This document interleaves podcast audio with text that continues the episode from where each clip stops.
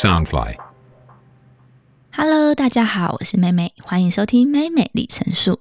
你们听我说，我听你们说，让我们的所有变得有价值。本节目由 Soundfly 声音新翅膀监制，全球发行。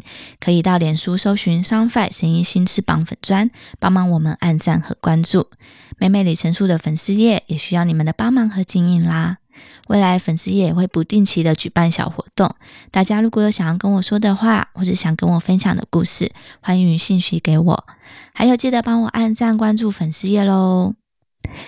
今天我要继续分享我在澳门的故事，是关于工作和关于爱情。当时的我总觉得每一天都在选择，不是说小孩子才做选择的吗？是的。当时的我的确就是个小孩子，在当地无依无靠的，只能一直不断的去为自己选择。我也怕选择的结果不知道对自己是好是坏，生怕一个不小心，未来我就会后悔莫及。其实澳门我觉得是一个复杂的地方，但你说简单吗？其实也挺简单的，看你用什么心态跟想法在那边过生活。我上班的地方，我还算是喜欢，而且有归属感的。比较让我头痛的就是一些人与人之间的相处问题了。我相信在任何职场上遇到的问题都是大同小异，而我的工作环境，因为有酒精的催化及来自不同国家背景的服务员，会各自形成人际的小圈圈，再加上各业务会有业绩压力等等，人多嘴杂。人际的问题就会变得令人烦心的事情了。关于诱惑，不外乎就是我们的工作会接触到很多条件还不错的客人或是老板。这三年，我虽然一直坚持着自己的底线跟原则，但有些时候，当压力压着你快喘不过气时，看着身边的同事和一些朋友的选择。轻松一点的方式去达成工作业绩或是生活品质，心里面真的不少，有时候都会觉得，那我这么努力在干嘛？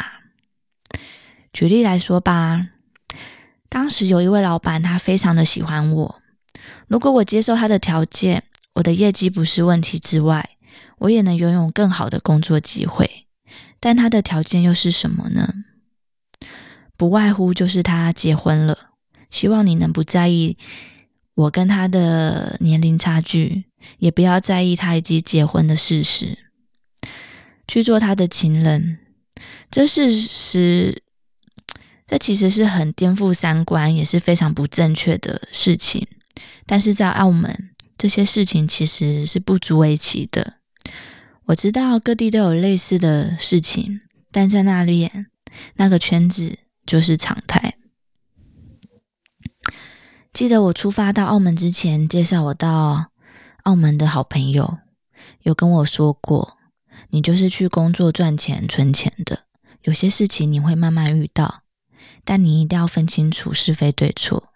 在那里，你可能会开始觉得有些事情大家都在做是很正常的，但那个对你来说就是不好，也是不对的。”我想他说的就是类似这些状况。确实，我也慢慢的都碰到了。我很辛苦的去记得这些话，也常常跟自己对话。这里听起来可能会觉得，不过就是选择正确的事情，有需要这么纠结吗？但是我相信，当你身在其中，它就是会令你这么的纠结。你会在你自己的提醒中、道德伦理、三观等等这些标准中去拉扯。总之，我很感谢我的好朋友，也很真正开心自己没有做了后悔的事情。我接受跟面对，没有贪图方便的抄了捷径，就算再委屈，也摸摸鼻子自己消化了。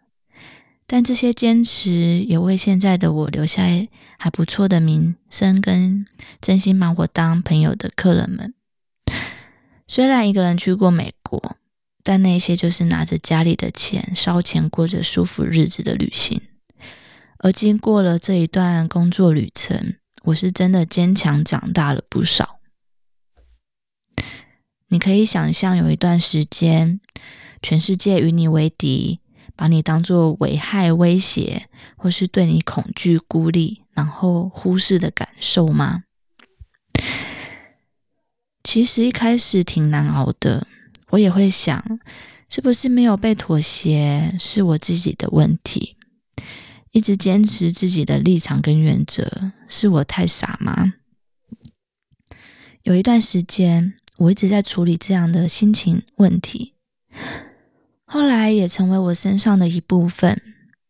我慢慢习惯和自己对话，也开始知道自己如何取舍身边的人际关系。在工作那些时间，我常常一个人，因为我提早开工，也因为剩下我自己一个人收工关门。年轻时候，我不相信人随时可以被其他人取代，或是公司不会少了你而无法运作。还有，不管你付出多少，公司是不会感谢你的。有一些心性太高，觉得自己在这个。位置算是很重要的，是没办法被人取代的。尽管有不少上司跟前辈提点我这些重点，我当时真的都听不进去。这也导致我最后要离开前，我的内心是有一些受伤的。当下我觉得公司无视我的付出跟努力，瞬间就把你抽空了。一瞬间，其实你也没有那么重要的感觉，就重重的打在我自己的脸上。但后来我才明白，自己有多少事情是可以被取代，而且没有处理好的。有一些后悔，但都是自己选择的。我只好离开这个让我又爱又恨的地方。台湾人在当地算是外籍劳工。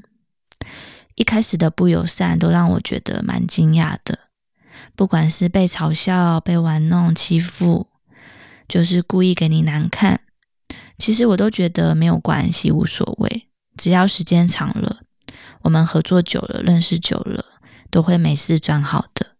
但我最讨厌、不能接受的就是喜欢无中生有的人了。我到现在还是无法跟这种人和平共处、当朋友。这份工作让我学习到了许多，也让我的性情改变了不少。也因为这份工作让我的健康亮红灯，压力大大到身体失调。也因为需要多少应酬喝酒，导致情绪不稳等等。这么多的吃力不讨好，却能让我短时间内急速成长。有时候想一想，好像也是值得了吧。那阵子总会有一些傻狗血的事情发生，让我很忧心又烦心。除了这些负面不好的心情外，没有什么开心的事情呢。在诱惑这么大的澳门，我深信只要受到不平衡的恩惠，总有一天你是要还的。所以我特别坚守这个原则。有人说我不实际、不现实一点，吃亏的是我自己。很简单，我不想看不起我自己。外，我的父母教导我的重点就是如何去自爱跟品德好。虽然现在我也好想要有个阿伯，我不想努力之类的。好啦，只是开玩笑。关于爱情，我在澳门谈了两段感情，终究都是无结果的恋情。这两段爱情让我独自身在异地，特别的依赖及付出。这两段都让我感到身心，嗯，身心非常的疲惫。尤其当我遇到第一位男朋友，我以为我们可以有个平稳的感情，却因为有了小孩，让我看清许多事情。遇到他们虽然不是美好的结局，但过程中是真的很开心的回忆外。也教导了我许多事情，让我成长。虽然整个过程让我很痛心过，做不了自己，但我走出来成为过去后，我还是很感谢他们。每一位人生的过客，不是帮你留下什么，而是陪伴你一时，教会你一些事情，让你成为更值得的人。现在我觉得珍惜是很重要的。如果你还在迷惘中，你要相信，有一天小天使终究会出现，然后陪在你身边。那时起，有一天我在上班的时候，我接到了我妈妈的电话，她说她梦到我在哭，我是不是发生了什么事情？当我接到电话那一刻，我的情绪突然就爆发，眼泪停不下来。我蛮相信和妈妈心连心、心电感应这一回事。下一次，我想要跟大家聊聊，让我有哭有笑，又有一些沉重的话题。那是关于我当了妈妈，我在生产前、生产后，觉得很抑郁、压抑。虽然很沉重的话题，可是却是不能忽略的重要、正式的。就今天先到这边，我是妹妹，带你看我的世界，期待下回见喽，拜拜啦！